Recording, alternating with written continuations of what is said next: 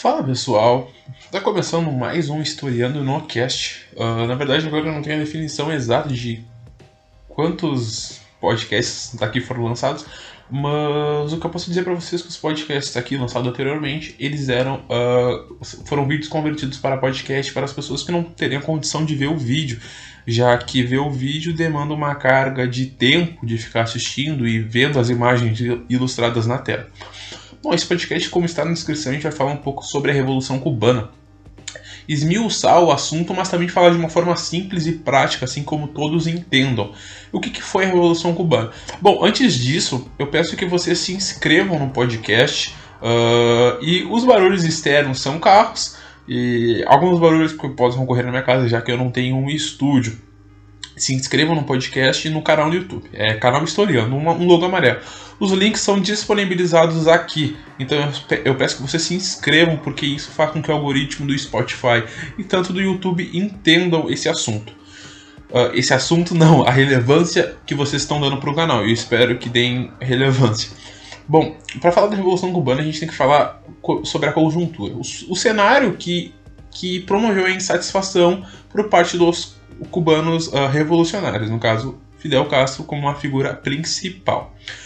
Bom, Cuba foi colonizada pela Espanha. Isso reflete já que eles falam espanhol. Bom, a colonização na América Latina foi como todo, todos os países. Uh, em Cuba não poderia ser diferente, uma colonização que explorava diretamente a ilha, no caso o país caribenho.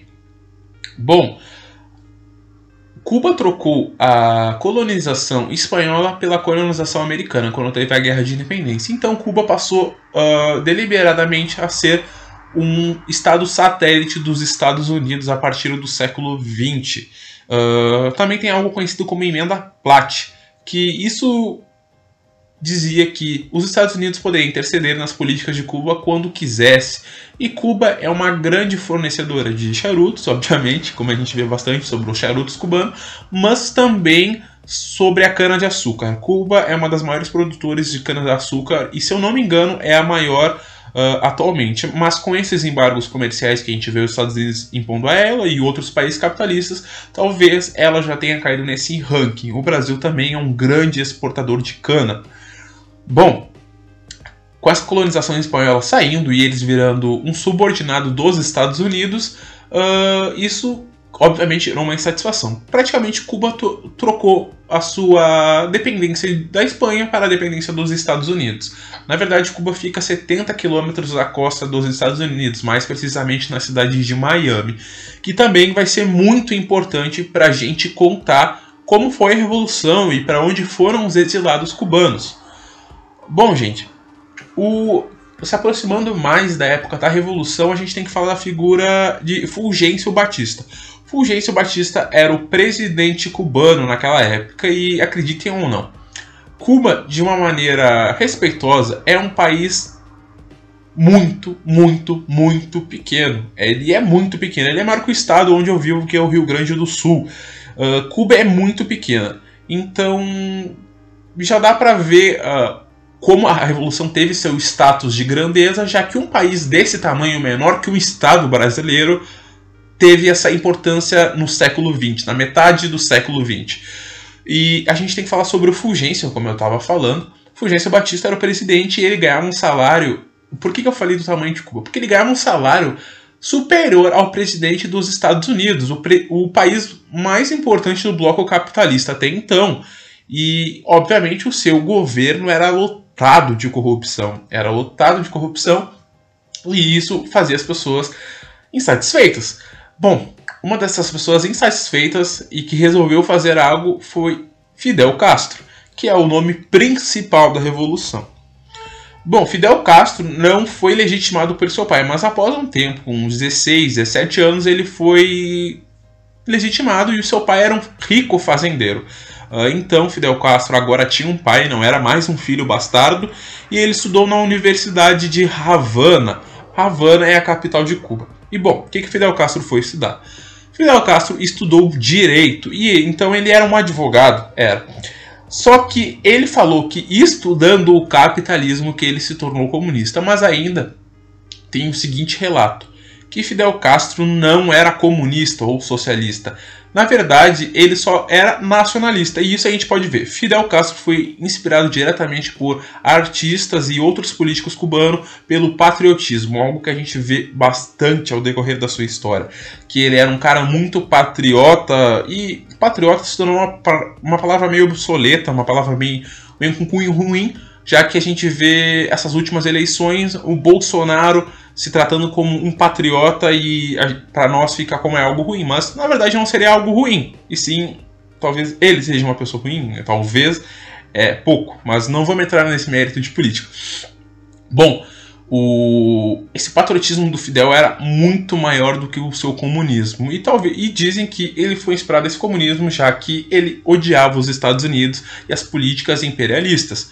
Uh, dizem que até mesmo ele se tornou comunista após o encontro com Che Guevara e vindo que, uh, vendo que seu único aliado seria a República, a União das Repúblicas Socialistas Soviéticas, a União Soviética, que era o maior estado comunista do mundo.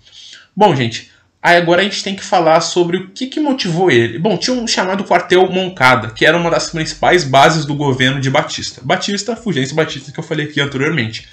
Bom, era um dos principais e Fidel reuniu um pessoal, inclusive seu irmão e Camilo Cienfuegos, que eram um dos, um dos seus principais aliados nessa Revolução Cubana, e eles tentaram atacar o quartel. Obviamente, a não deu certo porque eles não possuíam poderio militar suficiente para isso, e isso não agradou Fulgêncio Batista. Mas isso provocou algo no povo que era uma empatia do povo sobre Fidel e imploraram que ele não fosse fuzilado, e sim ele e seus companheiros fossem exilados e nunca mais poderiam regressar a Cuba. Mas isso aconteceu, mas é importante falar sobre algo que eu falei. Fidel, desse jeito patriota dele e nacionalista, nacionalista não, porque ele não queria impor tanto as suas culturas aos outros, mas esse jeito patriota dele de não ver ele saqueando o seu país, ele obviamente não respeitaria essa, essa expulsão do seu país natal. Então ele foi para o México se preparar para um novo ataque a Cuba e assim depor Fulgêncio Batista, já que ele tinha sido exilado pelo mesmo, a sua vida poupada. Bom, ele no México, ele com seu irmão Raul Castro e Camilo Cienfuegos, ele estava com pensando como faria a revolução, conseguindo armas, conseguindo até uh, fornecimento de materiais pela União das Repúblicas Socialistas Soviéticas. Ele conseguiu esse financiamento para tomar a ilha. E essa milícia foi chamada de Movimento 26 de Julho, que foi o dia que eles tentaram atacar o quartel Moncada. O ataque fracassado uh, recebeu o nome do. O movimento recebeu o nome do movimento fracassado. Bom, o movimento era uma bandeira vermelha com preto e uh, escrito M26 barra 7. Barra 7 não, traço 7. E esse movimento aí foi crescendo cada vez mais e outros mexicanos e pessoas de outros países queriam ajudar a causa de Fidel. Bom, agora é importante a gente falar sobre a figura de Che Guevara. Che Guevara conheceu uma exilada cubana que foi junto com Fidel e ele conheceu Fidel Castro e se uniu ao movimento. É importante falar bem rapidamente porque um dos episódios aqui falava sobre a origem de Che Guevara. Che Guevara uh, era um argentino de uma condição financeira razoavelmente boa ele estudou na Universidade de Buenos Aires, como diversos presidentes da Argentina estudaram também. Mas ele viajando por esses países da América Latina, ele viu toda a desigualdade que tinha nesses países. E ele resolveu fazer algo. Uh, principalmente tratando dos leprosos, porque Che Guevara era um médico, sim, mas ele aderiu a, a políticas marxistas, anti-imperialistas. Então esse ódio dos Estados Unidos foi crescendo cada vez mais nele, visto que os países capitalistas de primeiro mundo mais desenvolvidos haviam saqueado toda a América Latina, e isso inclui o Brasil. Bom, ele quando chegou em Cuba, ele aderiu ao movimento 26 de julho e o ataque foi planejado. Aí eles embarcarem na Serra Maestra em Cuba. Uh, bom, eles desembarcaram, mas houve interceptações e houve erros durante durante a viagem até Cuba, já que eles estavam no México e é algo relativamente perto, que houve um erro de cálculo. Bom, gente, eu quero fazer uma pergunta para vocês e eu não vou ter a resposta, mas eu vou deixar 5 segundos para vocês pensarem. Quando vocês vão invadir algo e vocês não querem ser vistos, é melhor ser visto durante ao meio-dia ou durante a madrugada? Bom, a resposta, obviamente, é a madrugada. Mas não, eles, eles embarcaram à luz do dia, quando o sol estava no seu ápice. Então eles foram recebidos com abraços? Não, eles foram recebidos a tiros. E vários morreram, vários mesmo. Só que houve um erro enorme.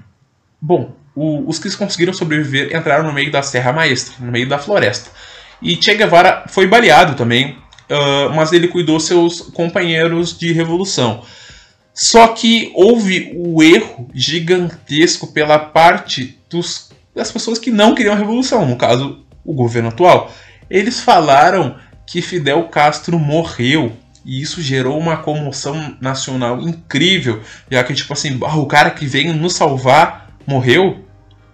E aí, o que, que, eles fizeram? Eles foram para o meio da Serra Maestra ajudar os revolucionários que tinham sobrevivido e descobriram que Fidel Castro estava vivo, ele sobreviveu a, ao ataque do, do, exército cubano e eles se juntaram a um movimento.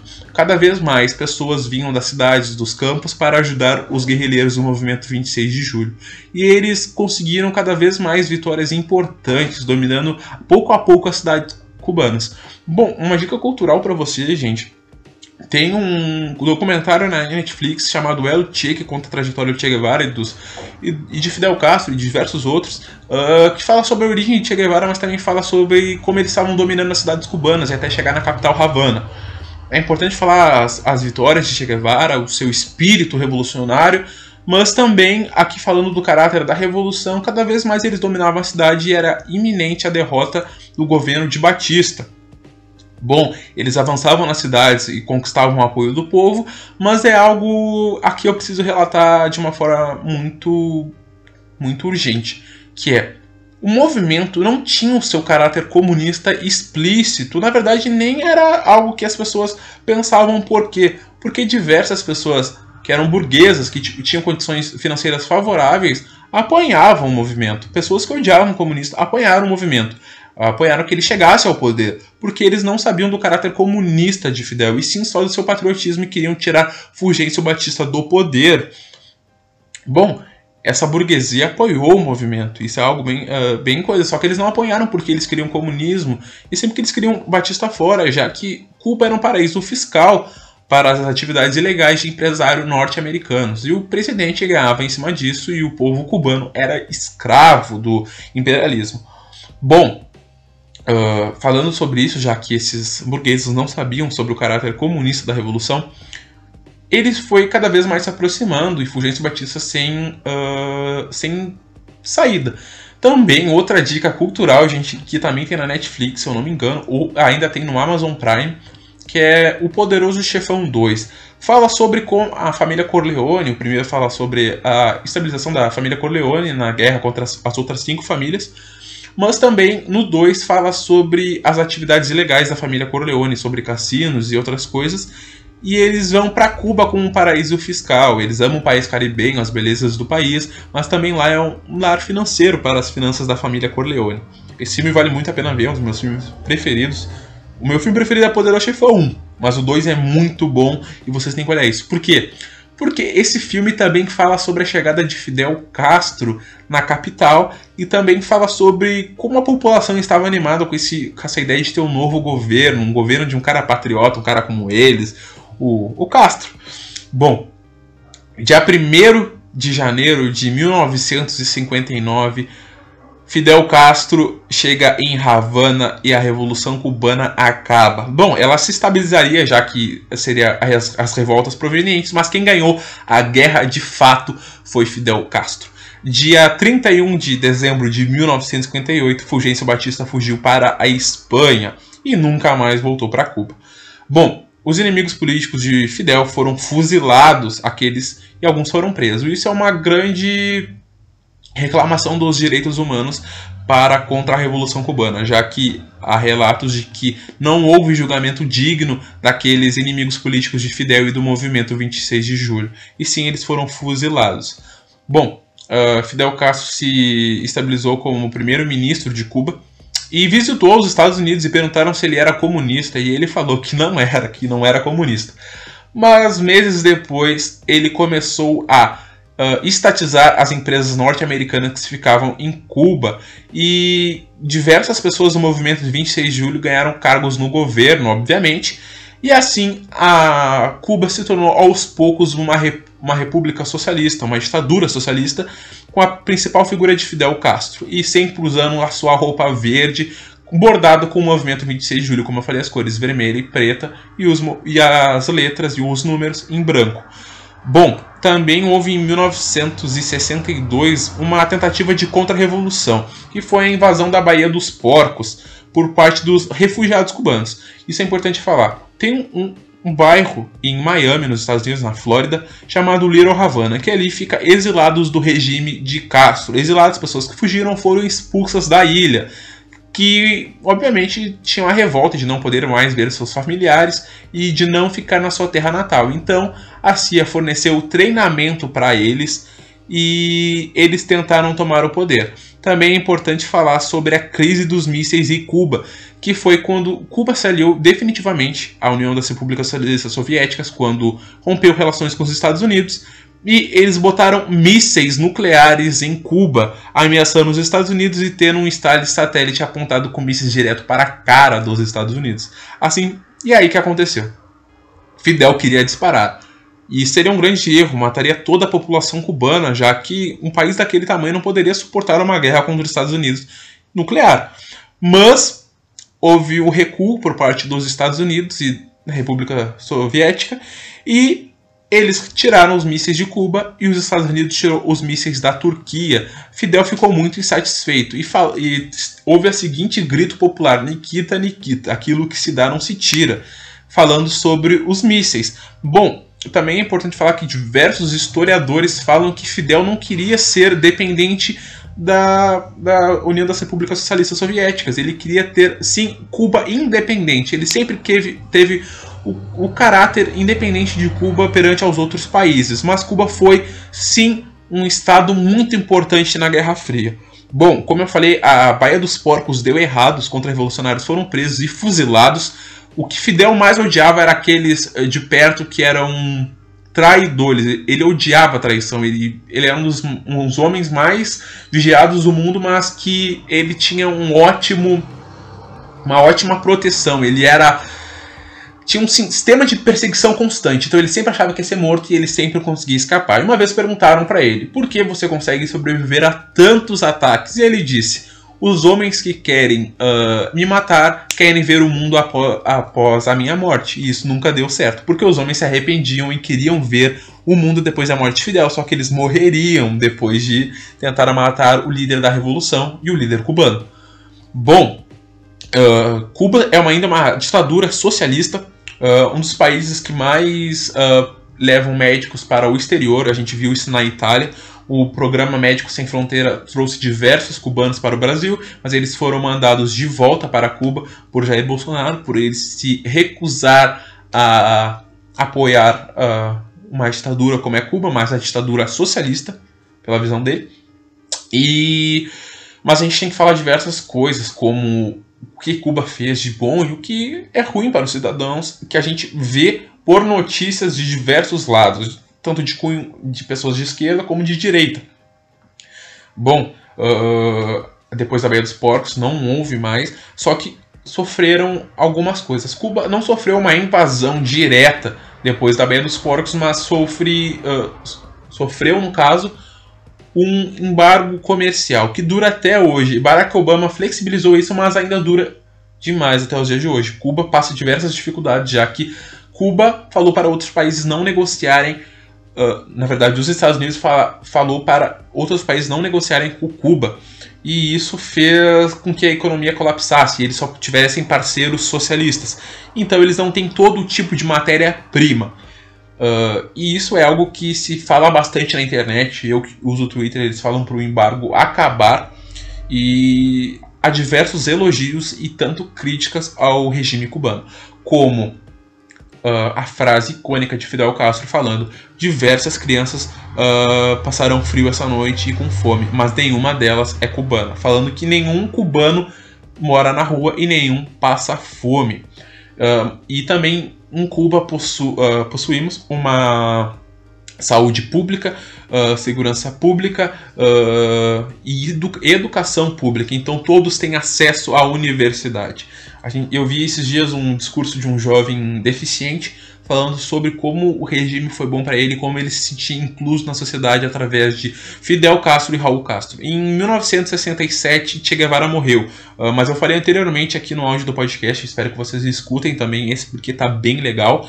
Mas esse é o primeiro podcast que eu gravo de, direcionado para vocês mesmo, pessoas que estão ouvindo o podcast ou estão vendo no YouTube. Uh, Estou falando diretamente com vocês. Eu espero que vocês tenham gostado também. E as críticas ao regime cubano é que a falta de liberdade de expressão, internet controlada e a falta da democracia, já que lá é uma ditadura e só existe um partido, unipartidário, que seria o Partido Comunista de Cuba. Uh, Fidel Castro morreu em 2016, seu irmão Raul Castro assumiu, mas agora eles têm outro presidente que nasceu depois da Revolução. E Cuba em 2016 também teve uma reunião com Barack Obama em que flexibilizaram as uh, relações entre os Estados Unidos e, e, Cuba, já que desde os anos 50 um presidente americano não ia até a ilha. Bom, uh, a Revolução Cubana é um dos marcos da história da humanidade, um movimento pode mostrar que não importa o território, e sim a força de vontade de revolucionários. As críticas cabem e os elogios também cabem ao seu modelo comunista, socialista, mas a gente tem que falar sobre o caráter revolucionário, que parece algo de filme o que aconteceu na ilha. Uh, a gente vê diversas críticas, diversos elogios, uh, críticas por parte da direita, elogios por parte da esquerda, mas é inegável o caráter histórico e surpreendente de Cuba, um país tão pequeno ter seu protagonismo no século XX e ainda tem no século XXI. Bom, gente, se inscrevam no podcast. Espero que vocês tenham gostado. Desculpa ter me enrolado um pouco aqui, tá? Uh, espero que vocês tenham ouvido até o final. E é isso, gente. De novo, os agradecimentos. Muito obrigado.